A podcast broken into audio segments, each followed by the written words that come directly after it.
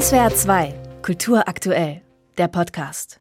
Die Bühne macht viel her. Mehr als 30 Kronleuchter in verschiedenen Größen und Formen hängen vom Schnürboden, einige baumeln bis ins Publikum hinein.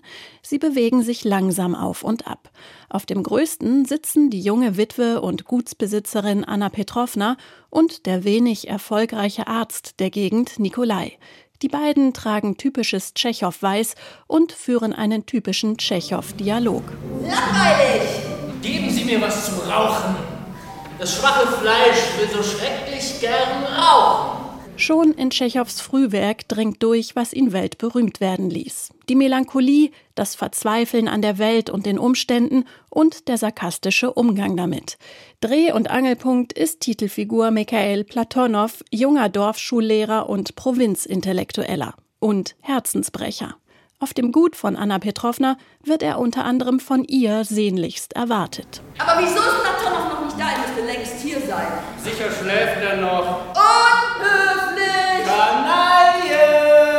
Neben Anna Petrovna sind drei weitere Frauen in Platonow verliebt. Darunter seine Ehefrau Sascha, die ahnt, dass er es mit der Treue nicht so genau nimmt. In Anna Petrovna sind wiederum mehrere Männer verliebt.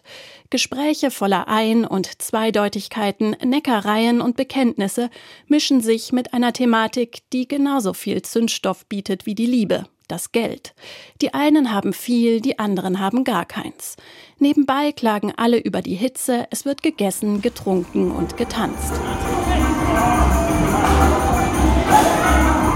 Regisseur K.D. Schmidt und Kostümbildnerin Lucia von Rhein sorgen dafür, dass das Publikum bei allen inhaltlichen Tragödien nicht vergisst, dass Tschechow sein erstes Stück eigentlich als Komödie konzipiert hat. Da sich der Humor in den vergangenen 150 Jahren seit Entstehung des Stückes aber gewandelt hat, braucht es den Witz von außen. Das Bühnenpersonal erinnert mit fast clownesk geschminkten Gesichtern und kuriosen Frisuren an die Figuren der Commedia dell'arte. Sie sind lächerliche Zerrbilder echter Menschen. So zum Beispiel der verwöhnte Kirill in knapper Schuluniform und mit absurd hochtopierten Haaren. Heiß in Russland, nicht? Komme direkt aus Berlin. Nach der Pause ist die gute Laune weitestgehend verschwunden. Nebel wabert über die Bühne bis ins Publikum. Die Kronleuchter hängen still, einige flackern. Und auch die Wackelkontakte innerhalb der Dorfgemeinschaft werden zunehmend gefährlich. Aus den anfänglichen Neckereien entwickeln sich Handgreiflichkeiten und Morddrohungen. Keine Sorge, ich werde ihn töten. Ich will das nicht mehr. Keine Sorge, Ich will das alles nicht ich mehr. werde ihn töten. Ich werfe mich vor den Zug!